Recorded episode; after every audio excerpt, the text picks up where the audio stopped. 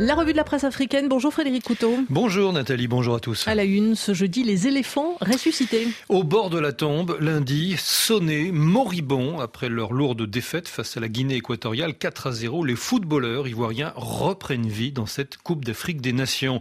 La résurrection, s'exclame Fraternité Matin en première page, un véritable miracle dû aux Marocains. En effet, précise le quotidien abidjanais, les Lions de l'Atlas ont battu hier la Zambie sur le score d'un but à zéro, un résultat qui place la Côte d'Ivoire parmi les quatre meilleurs troisièmes.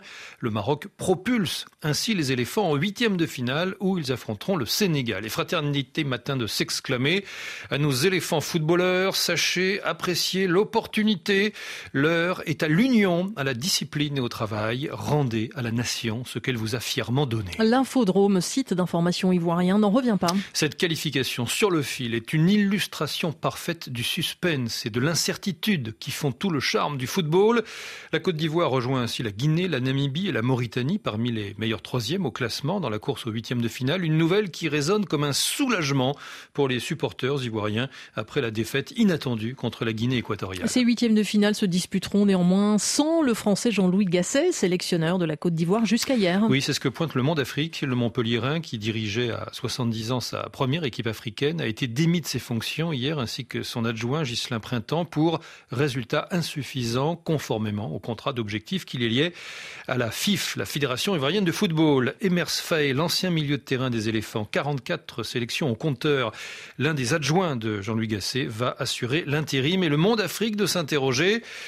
Le départ du Français sera-t-il un électrochoc suffisamment fort pour permettre à la Côte d'Ivoire de faire oublier le fiasco du premier tour? L'avenir est plutôt sombre. Les éléphants affronteront en effet le Sénégal lundi, champion en titre et ultra favori après ses euh, trois victoires au premier tour. En tout cas, cette qualification du pays hôte laisse à cette canne sa magie et sa ferveur, relève encore le journal. Avec 89 buts inscrits en 36 matchs, le premier tour a tenu ses promesses. Il y a eu de l'action, des larmes, du suspense.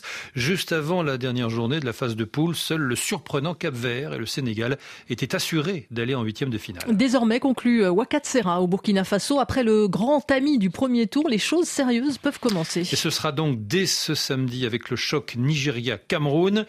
Lundi, toute la Côte d'Ivoire euh, retiendra une fois de plus son souffle, car les éléphants auront donc en, face d'eux les majestueux lions de la Teranga qui ont fait jusqu'à présent un parcours sans faute. Les lions vont-ils se tailler leur part d'éléphants se demande le site burkinabé.